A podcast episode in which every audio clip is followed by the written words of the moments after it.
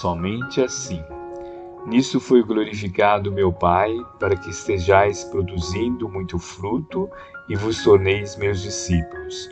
João capítulo 15, versículo 8. Em nossas aflições o Pai é invocado. Nas alegrias é adorado. Na noite tempestuosa é sempre esperado com ânsia. No dia festivo é reverenciado solenemente. Louvado pelos filhos reconhecidos e olvidado, esquecido pelos ingratos, o Pai dá sempre, espalhando as bênçãos de sua bondade infinita entre bons e maus, justos e injustos. Ensina o verme a rastejar, o arbusto a desenvolver-se e o homem a raciocinar.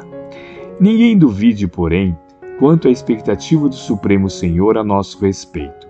De existência em existência, ajuda-nos a crescer a servi-lo, para que um dia nos integremos vitoriosos em seu divino amor e possamos glorificá-lo.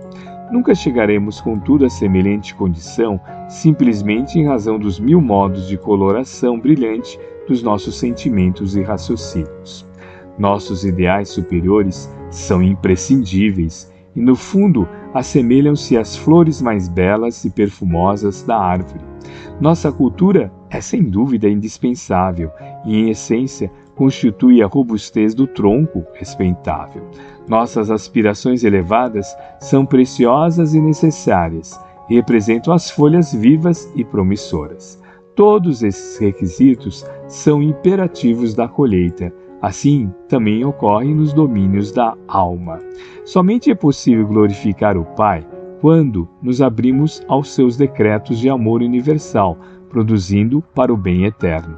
Por isso mesmo, o Mestre foi claro em sua afirmação: que nossa atividade dentro da vida produza muitos frutos de paz e sabedoria, amor e esperança, fé e alegria, justiça e misericórdia, em trabalho pessoal, digno e constante, porquanto somente assim o Pai será por nós glorificado, e só nessa condição seremos discípulos do Mestre crucificado e redivivo. Emmanuel, psicografia de Francisco Cândido Xavier, obra Fonte Viva, capítulo 45.